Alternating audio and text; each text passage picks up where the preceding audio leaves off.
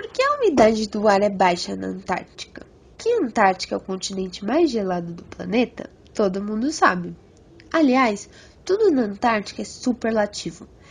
13,8 milhões de quilômetros quadrados de uma região mais fria, mais alta, mais astral e mais seca.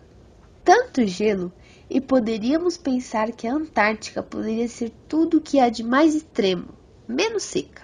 O caso, no entanto, é que a umidade do ar na Antártica é muito baixa, clima seco, semelhante àquela dos desertos de areia.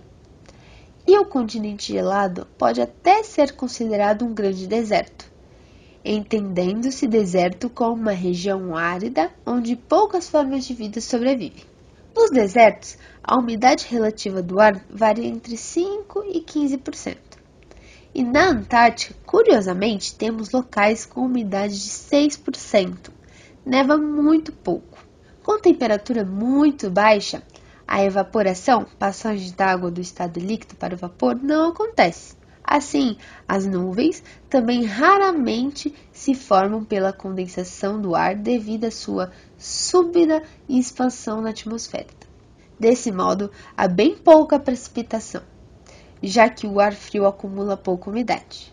Um fato curioso, inclusive, é o de que a quantidade de poeira e partículas sólidas em suspensão no ar e a pouca umidade favorecem uma visibilidade excelente, o que pode ser um problema, por exemplo, no cálculo de distâncias, no caso de observações visuais.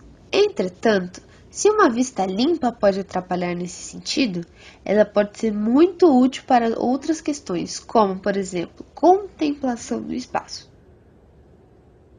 Outro fato bastante curioso é o de que o lugar considerado mais calmo e limpo do planeta está localizado no Planalto Antártico.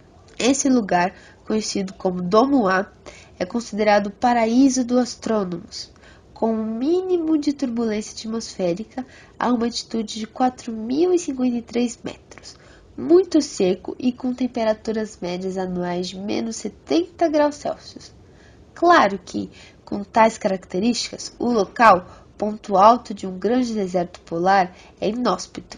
Nesse local, onde existe uma estação chinesa só habitada no curto verão antártico, com temperaturas ao redor de menos 60 graus Celsius, foi instalado um telescópio, já que esse é o considerado o melhor lugar em todo o planeta para se observar no espaço. Sendo um ponto tão remoto, não há qualquer interferência luminescente que possa obstruir as observações.